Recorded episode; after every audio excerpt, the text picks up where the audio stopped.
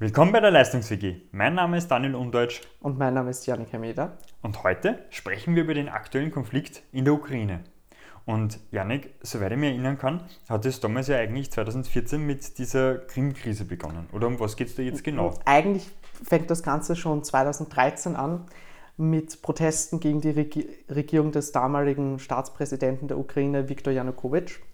Ähm, dieser war sehr Russland nahe, ein ähm, bisschen ein Vasall Putins. Sehr, er hatte einen eher autokratischen Regierungsstil.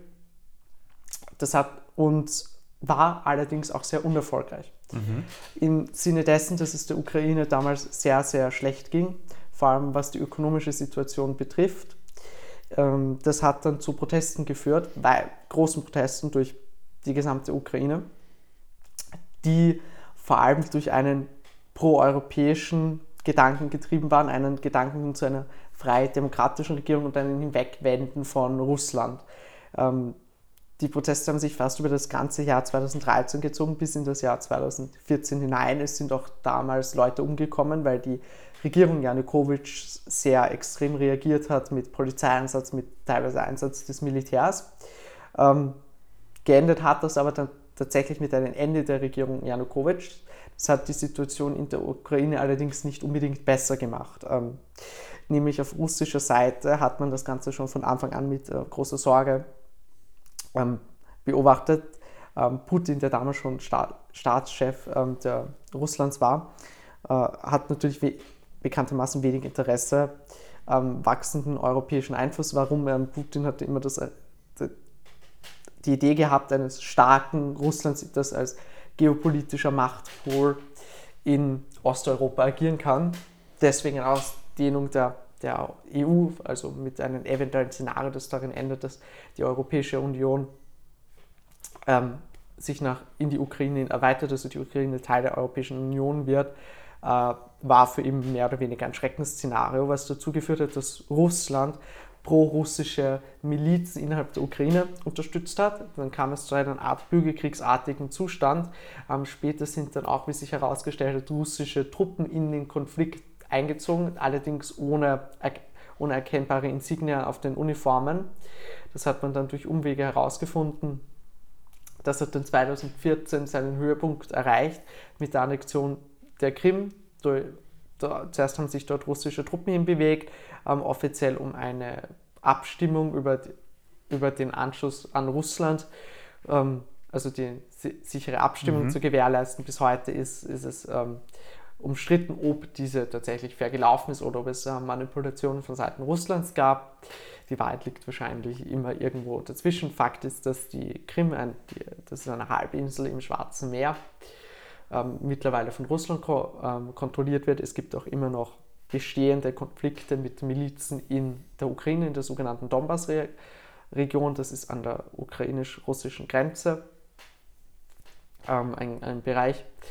Und das hat sich mittlerweile äh, immer weiter verschlimmert. Ähm, es gab da Szenen, wie man sich erinnern kann, vor 2015, glaube ich, war es, hat äh, Russland ein, ein, wie sich herausgestellt hat, Russland ein äh, ziviles Flugzeug abgeschossen über der Ukraine oder von Russland unterstützte Milizen. Das war ein kleiner Höhepunkt und jetzt ist es so, dass ein äh, massives Truppenaufkommen äh, russischer Truppen auf russischer Seite der Grenze ähm, besteht, was natürlich zur Sorge auf Seite des Westens, auf Seite der Ukraine führt, dass Russland vielleicht in die Ukraine einmarschiert und die Donbass-Region einnehmen möchte.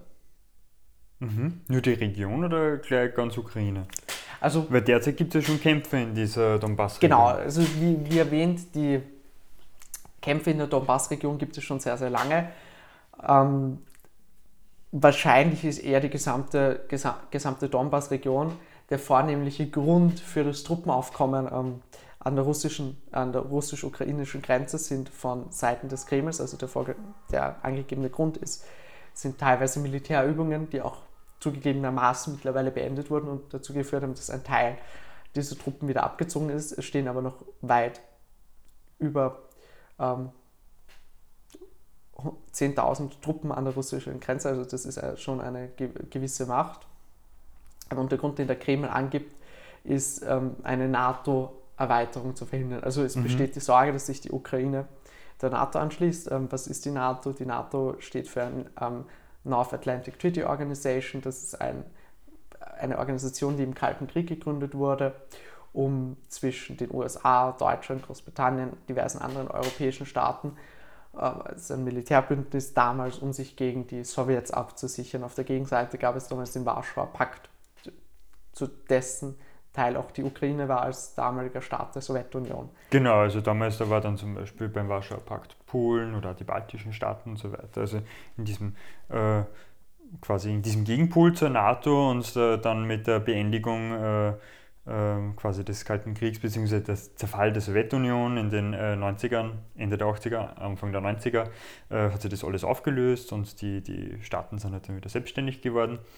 Und äh, dann hat sich eben die NATO quasi ähm, Stück für Stück äh, immer weiter im europäischen Gebiet in den Osten bewegt. Und dann sind halt äh, solche Länder dazugekommen wie Polen oder die baltischen Staaten, was genau, welche genau äh, an Russland ja angrenzen. Dazu muss man sagen, nicht alle baltischen Staaten sind ähm, schon NATO-Mitglieder. Äh, aber es gibt äh, natürlich enge, enge Zusammenarbeit, weil es auch dort Sorge gibt, dass so Gebietsannexionen wie auf der Krim stattfinden werden.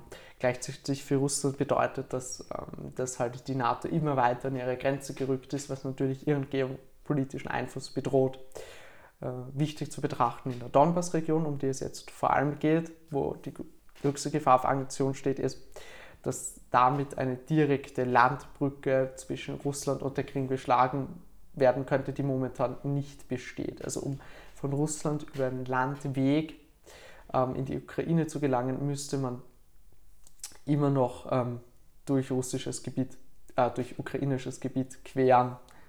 Äh, da geht es vor allem auch darum, um Gastransporte, die über diesen Weg transportiert werden. Also Russland ist der größte Erdgasexporteur der Welt.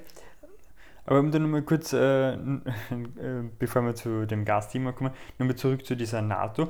Äh, soweit ich das verstanden habe oder immer in der Zeitung gelesen habe, beruft sich der Putin auf äh, irgendein so Abkommen oder so eine Absprache, dass sie die NATO eben nicht genau an seine Hausgrenze oder diese Grenze an Russland äh, eben äh, hinbewegt. Also ein, einen Vertrag, einen, in die Richtung gab es eigentlich nie. Es gab ähm, nach Ende der Sowjetunion in den 90ern Absprachen mit den USA, wo der damalige Verteidigungsminister, der damalige, also Secretary of Defense, wie es in den USA heißt, ähm, der damalige US-Präsident und einige andere amerikanische ähm, Offizielle Russland oder besser gesagt den damaligen Staatschefs Russland, Boris Jelzin, versprochen haben, dass sich die NATO nicht erweitern würde. Das war aber nie etwas im Rahmen eines tatsächlichen Vertrags zwischen diesen Staaten oder eine echte politische Linie der USA, ähm, sondern schlicht und weg einfach ein Versprechen dieser Personen gegenüber an andere Perso Personen. Und mit Wechsel der Administrationen hatte das eigentlich keinen, keinen Bestand mehr. Noch dazu ist zu sagen, dass die USA ja eigentlich solche Versprechen gar nicht abgeben kann, weil die NATO zwar durchaus natürlich stark ähm, einen starken amerikanischen Einfluss gibt, weil sie eben als größte Militärmacht der Welt auch den größten Einfluss auf die NATO hat. Allerdings ist die NATO äh, hat eine unabhängige Führungsebene, sie hat einen, eine, sie hat einen eigenen ähm, General, äh, also ja, also, also in dem Sinne ist er komplett. Ist tatsächlich äh, General Jens Stoltenberg, ein Norweger mhm. tatsächlich, ähm, ist Chef der NATO und vor allem, ob ein, sich ein Land der NATO anschließt oder nicht, obliegt erstens der Souveränität des, des Landes, wenn sich das dafür entscheidet, einzusteigen und die NATO sagt, okay, kann es einsteigen. Da gibt es keine, keine Vormachtstellung der USA in diesem Sinne. Wenn die NATO-Mitglieder dafür sind, dann sind sie dafür. Ähm, Genau, und es geht noch weiter. Ähm, eine der Forderungen Russlands ist ja tatsächlich zum Abzug der Truppen von der Grenze, dass es eine Zusicherung, einen Vertrag gibt, dass sich die Ukraine nicht der NATO anschließen kann. Ähm, das ist aber ein unhaltbarer Vertrag. Warum? Weil das ja intensiv in die nationale Souveränität der Ukraine eingreifen würde, die ja frei entscheiden kann, welchen Organisationen sie sich anschließen kann oder nicht. Und das können ähm, Staaten wie die USA nicht über ihren Kopf hinweg bestimmen. Mhm, mhm. Das heißt, man könnte dann nicht zum Beispiel sagen, die NATO handelt da mit Russland äh, irgendeinen Spezialvertrag aus, dass äh, wenn jetzt die Ukraine einen äh, Mitgliedsantrag äh, bei der NATO stellt, dass die NATO sagt, nein, danke, wir nehmen die nicht auf. Ähm, da müsste man mit, mit, der NATO verhandeln. Grundsätzlich natürlich ähm, könnte die NATO auch Mitglieder ablehnen. Allerdings, wie gesagt, kann das nicht die USA über den Kopf der NATO und der Ukraine hinweg entscheiden, so wie es Russland gerade in dem Forderungskatalog ja an die USA gestellt hat und an die Europäische Union und nicht an die Ukraine. Man muss auch ehrlich sagen, ähm, ob das realist, ob, ob das ein ernst gemeinter Vorschlag von Russland ist, ist ehrlich gesagt anzuzweifeln, weil da ja noch viel mehr Dinge gefordert sind, als das ein Abzug der Nukle amerikanischen Nuklearwaffen aus Europa, was ähm, ja praktisch eine, einer Desicherung Europas gleichkommen würde. Es ist einfach so, dass die europäische Sicherheit abhängig ist von US-NATO-Truppen und US-Nuklearwaffen. Ähm, das ist ein, ein Ende, das stehen andere Rüstungskontrollverträge drin, ähm, die ehrlich gesagt nicht einzuhalten sind, keine Luftabwehrraketen und so weiter. Also das, dass man auf das nicht eingehen kann, das sollte auch dem Kreml klar sein. Davon ist auszugehen, dass das ähm, nie eine, ein ernst gemeinter Vorschlag des Kremls war, der auch sonst nicht besonders ähm, verhandlungsbereit ist, sondern einfach ein politisches Tool für sie ist, um seine eigene Bevölkerung, ähm, also der russischen Bevölkerung zu verkaufen. Seht, wir haben sie ja versucht, man mhm. hat, aber sie sind nicht darauf eingegangen. Wobei an dieser Stelle erwähnt sei, dass sogar die russische Bevölkerung an sich gerade kein Interesse hat an einer Militärintervention in der Ukraine, weil Russland gerade in einer tiefen Rezession steckt und die Bevölkerung eher ein Interesse daran hat, ähm, dass sich um innerpolitische Probleme gekümmert wird. Genau, in der Ukraine, in dieser Donbass-Region, äh, da sind ja einerseits schon, äh, kämpfen schon die ukrainischen Soldaten gegen die äh, russischen. Und äh, wir haben jetzt die ganze Zeit immer so geredet zwischen Russland und den USA. Sind da jetzt äh, US-Soldaten jetzt auch schon involviert? Also es ist so, dass die Amerikaner immer mehr Soldaten in Polen stationieren, natürlich mit ähm, dem Hintergrund eines drohenden Konflikts in der Ukraine. In den Kämpfen selber sind aber momentan keine US-Soldaten involviert. Es spielt mhm. sich vor allem zwischen, russischen, äh, zwischen ukrainischem Militär und russisch unterstützten Milizen ab. Ah, okay. Ähm, ich meine, wenn man das jetzt so ein bisschen äh, bedacht, äh, die Ukraine sendet immer Hilfsbotschaften aus, eben von anderen Staaten, wir brauchen Unterstützung und so weiter, äh, jeglicher Art, aber äh, äh, vor allem Truppenstärke wäre natürlich wünschenswert, äh, sagen wir mal so. Ähm, und die USA ist ja weit weg. Wie schaut es dann mit den anderen europäischen Ländern aus, wie zum Beispiel Frankreich oder, oder oder äh, Großbritannien oder Deutschland, soweit ich das gehört habe, Deutschland sendet 500 Helme, aber dann passiert Ge wieder nichts. Also genau.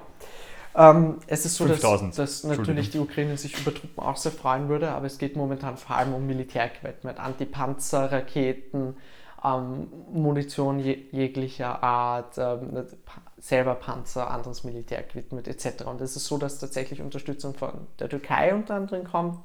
Ähm, dann liefern die baltischen Staaten an die Ukraine Waffen, die sich natürlich da selber ein Bedrohungsszenario sehen bei einer Annexion weiterer Gebiete in der Ukraine, ist für sie an also Russland grenzend mit großer russischer Bevölkerung.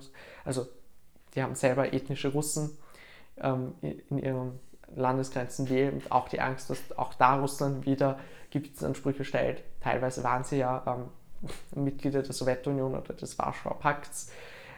Italien liefert mittlerweile, liefert mittlerweile, soweit ich mich erinnern kann, ähm, Militärequipment und die Großbritannien, Kanada stellt logistische und strategische Hilfe zur Verfügung. Ebenso die Amerikaner versorgen ähm, nicht nur mit Truppen, also in Polen, sondern ebenfalls im Militärequipment. Nur ein Land fällt in Europa ein bisschen aus der Reihe und das ist Deutschland. Wie du schon mhm. erwähnt hast, Deutschland hat ein Feldlazarett zur Verfügung gestellt und 500 Helme. 5000, 5000 danke, 5000 Helme, was man in der Ukraine allerdings eher, ein, ja, eher als Witz wahrgenommen hat. Mittlerweile muss man auch sagen, das Bild Deutschlands, das sehr, sehr unentschlossen reagiert in dieser Situation wird langsam sogar in Osteuropa als ein bisschen ein Verbündeter Russlands wahrgenommen, als ein, ein als die Führungsmacht äh, der EU.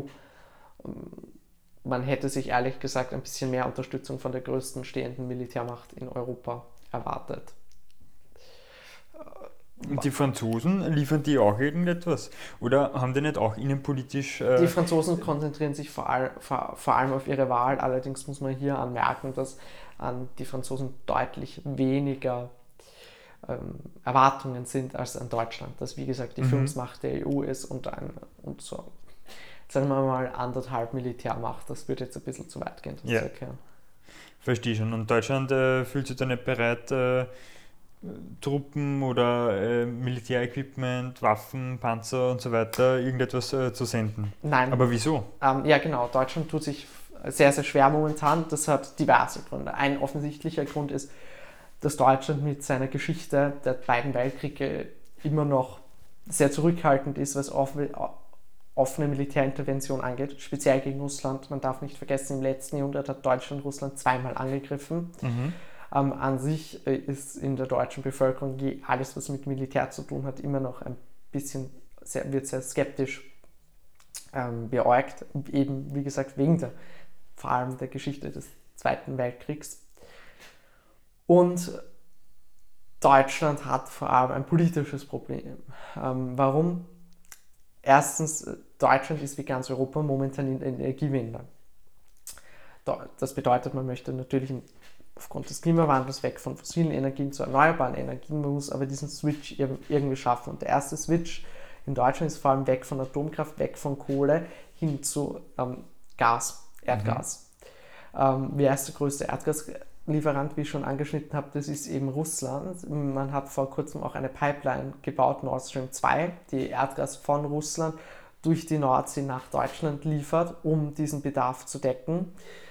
Also vor kurzem die Pipeline, die Pipeline gibt es natürlich äh, schon, äh, wird schon seit längerem gebaut, nur sie ist jetzt äh, vor kurzem fertiggestellt worden. Ich glaube letztes Jahr oder ist, genau. die, ist die fertiggestellt worden, aber derzeit äh, liefert Russland äh, noch kein Gas oder es, es, fließt noch kein Gas durch diese Pipeline. Ähm, das hat äh, politische Entscheidungen, ähm, wieso das noch nicht passiert.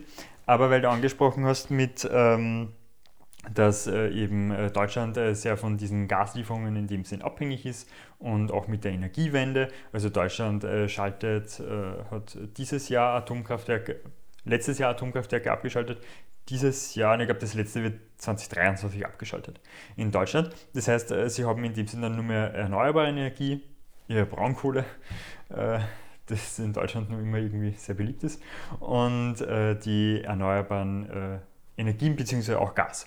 Und in der EU ist es ja jetzt äh, so äh, äh, gehandhabt worden, dass äh, sowohl Atomkraft als auch äh, Gas eben als grün eingestuft worden sind und nachdem Deutschland eben die Atomkraft abdreht, bleibt ihnen dann auch nur mehr das Gas. Genau, also Gas ist ein ähm, unfassbar wichtiges Element in der, im, im Energiewechsel hin zu Erneuerbaren Darum wird man wohl nicht rumkommen.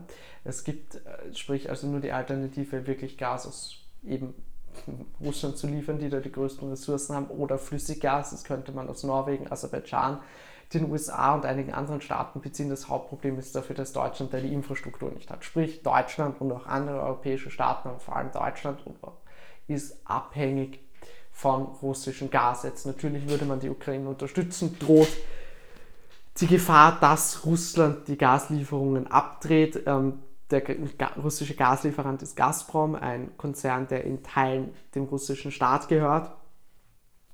Folglich gibt es da durchaus einen politischen Einfluss, die Sorge besteht.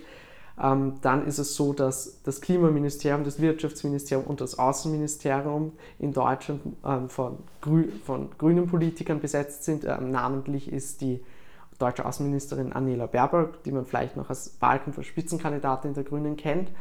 Die Grünen haben ihre Anfänge unter anderem als Friedensbewegung, das heißt, sie tun sich allgemein schwer mit ähm, militärischen Interventionen oder äh, jeglicher Art.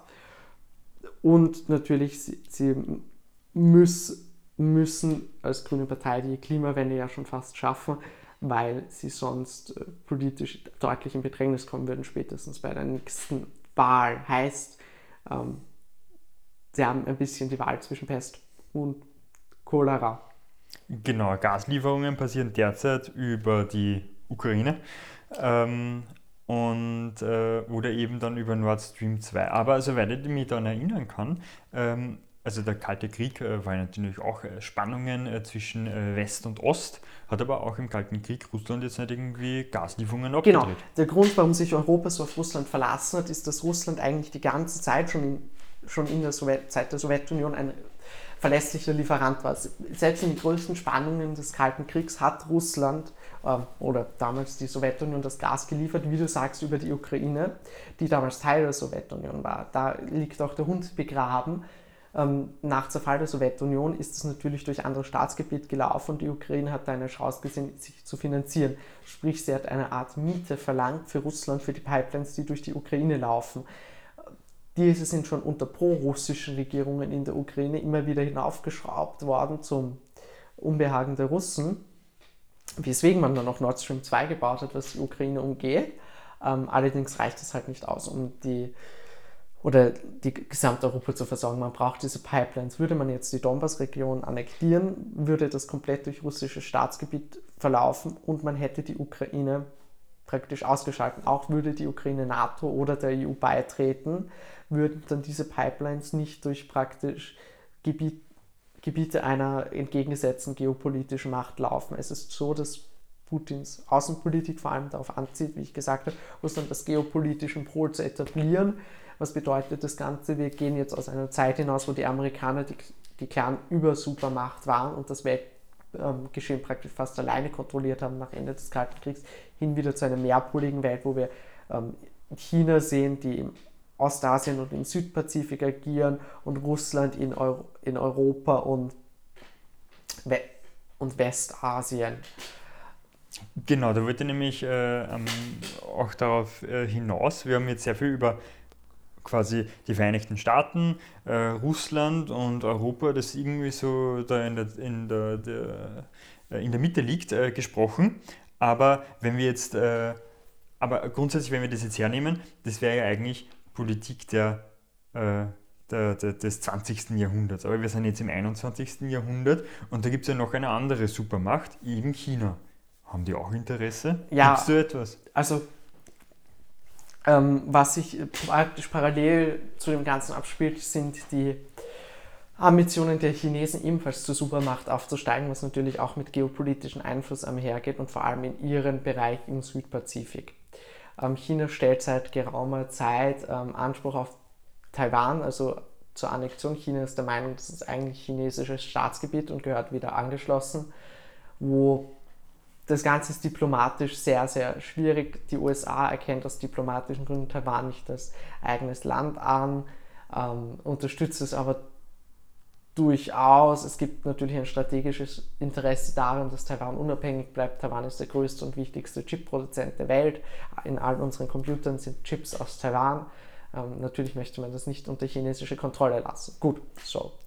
Und man hat sich schon ähm, Forscher, also Militärwissenschaftler, haben sich schon oft Gedanken darüber gemacht, wie so ein, äh, ein Annexionskonflikt über Taiwan stattfinden würde, wie das Ganze ähm, verlaufen würde. Und es ist so, dass die USA immer klar gewinnen würde, oder die Seite der, der USA. Warum? Weil China immer noch militärisch den USA klar unterlegen ist ähm, und nur kurz angeschnitten, ein Nuklearkonflikt ehrlich gesagt nicht, nicht ähm, wahrscheinlich ist und auch die Chinesen den Amerikanern nuklear, was ihre Nuklearkapazitäten betrifft, klar unterlegene sind. Ähm, der einzige Weg, wie China allerdings in Simulationen ähm, Taiwan annektieren kann, ist, wenn Russland vorher einen Krieg in Osteuropa verursacht, was dazu führen würde, dass ähm, amerikanische Truppen in, Öster in Europa, Osteuropa gebunden sind, ähm, im Zuge dieses Konflikts und nicht ihre vollen Kapazitäten im Südpazifik hätten, was China den ähm, Vorteil geben würde, der, den, den es zum Sieg braucht. So, jetzt ist es so, dass Russland und China fast ähm, natürliche Verbündete sind, weil beide konträre Interessen zu den Amerikanern haben und es sehr, sehr unwahrscheinlich ist, dass ähm, sich die beiden nicht absprechen. Ob das nun wirklich der Fall ist, dass, dass China praktisch darauf wartet, dass Russland den Krieg in der Ukraine anzettelt, um Taiwan schlucken zu können, ist zu diesem Zeitpunkt mehr als unklar und eigentlich eine Spekulation. Ähm, allerdings auch nicht ganz unwahrscheinlich. Ähm, wenn wir ehrlich sind, es bleibt abzuwarten. Bisher sieht man halt auf Seiten Chinas noch kein ähm, Bereitmachen der Truppen verlegen, überwiegend der Kontingente in den Südpazifik. Also mehr als es bis jetzt getan hat. Mhm. Ähm, aber trotzdem ist es vielleicht ganz gut, das im Kopf zu behalten und wie heiß diese Situation ist. Also es geht nicht nur darum, um die Zukunft der EU, der NATO, der Ukraine, ähm, der geopolitischen Position Russlands, der geopolitischen Position der EU, die momentan im Zuge dessen ehrlich gesagt nicht so gut aussieht. Wir haben eigentlich keine, keine eigenständige ähm, Linie entwickelt, sondern ähm, ja, ehrlich gesagt ähm, gibt die USA wie immer die Richtlinie vor, die EU folgt mehr oder weniger oder versucht sich rauszuhalten. Also wenn wir über, unter dem Ganzen gesprochenen Summa summarum ziehen, ähm, es liegt Geschichte in der Luft, es sind sehr, sehr viele geopolitische Überlegungen mit drin. Ähm, die momentane USA geführte Weltordnung steht auf der Kippe hin zu wieder einer mehrpoligen Welt mit mehreren Einflussmächten in diversen Räumen. Und es scheint so, als wäre Europa oder besser gesagt die EU keines davon, sondern ähm, der Einfluss der EU schwindet und begrenzt sich auf ihre 27 Mitgliedstaaten und wird wohl so wie es momentan ausschaut, wird kein geopolitischer Player werden. Ja, bleiben wir gespannt. Äh, jetzt im Abschluss äh, ein bisschen äh, wegbewegt von der aktuellen Situation hin zu einer Spekulation in der näheren Zukunft. Ob sich das wirklich so entwickeln wird oder nicht, wissen wir natürlich nicht. Ähm, aber abschließend bleibt uns dann nur mehr zu sagen, Folgt uns auf Instagram und lasst uns eine 5-Sterne-Bewertung da.